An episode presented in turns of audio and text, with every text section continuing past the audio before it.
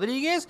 Y fíjense, muy interesante lo que comentaba el secretario de Educación y Cultura en el Estado de Sonora, Aarón Grajeda, acerca de la reactivación de las escuelas. Muchísimas escuelas no estaban en condiciones. Y bueno, información interesante que habremos de ver cómo las autoridades eh, pues le entran al tema, ¿verdad? Ya lo estaban comentando ahí con, con, la Carmen Rodríguez hace unos momentos y hoy estará aquí en Navojoa, allá a partir de las 9 de la mañana en la escuela primaria de Pueblo Viejo. Pero bueno, tenemos muchísima más información y fíjese que lo que le voy a contar está bien interesante. Viene el Día de Muertos. Y, pues hay fechas en las que los panteones, pues desafortunadamente se ponen de moda, como dicen, ¿no? Luego, ¿no? Es cuando recordamos a nuestros seres queridos. Y fíjese que los panteones de Navojoa están más saturados debido a las muertes causadas por el COVID. Esto lo dijo la síndica procuradora Griselda Soto.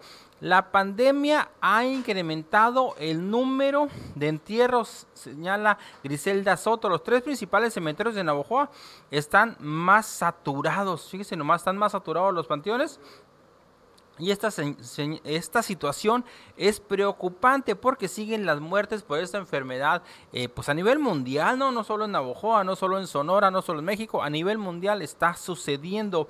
Todo esto fue informada por Griselda Soto Almada. En la, semana vamos a tratar de, de tenerla por acá, Carmen, para que nos cuente un poco acerca de lo que se está haciendo también para la rehabilitación de los panteones. Ya viene el 2 de noviembre, ya viene en fechas importantes para, para quienes tienen una persona, alguien ahí ya desde en el descanso eterno y que y que desean y que gustan eh, rendirle un homenaje, un tributo, eh, visitándolos, rehabilitando eh, el área donde, donde descansan.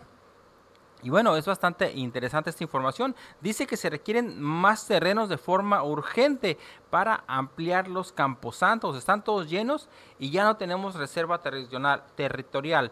Lamentablemente la pandemia vino a agravar más esta problemática. A diario, de lunes a domingo, hay solicitudes de información, fue lo que comentó la síndico procuradora y además agregó que en el caso del Panteón Nuevo, el que está ubicado en el sector oriente, se habilitó un predio propiedad del gobierno del estado para poder cubrir de momento la demanda. Fíjate nomás así así, este Carmen, que hasta han hecho fosas donde no debían hacer, ya, ya se ha, eh, está desbordado los panteones. Pero bueno, es parte del ciclo de la vida. Ahí ni qué hacerle. ¿Qué te parece, Carmen? Vamos a ir rápidamente a una pausa.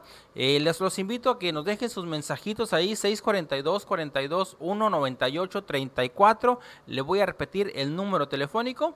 642 42 198 34 nos puede dejar sus mensajitos de WhatsApp, sus denuncias, sus comentarios. Ahí nos puede usted decir eh, cómo está la situación en su colonia, en su comunidad. Y bueno, vamos a ir a una pausa rápidamente porque por aquí anda ya Próspero Valenzuela, el diputado local que tiene, eh, además de que un reclamo de justicia, también tiene información bastante interesante del Congreso del Estado, Carmen. Entonces, vamos a ir a una pausa y regresamos con más información.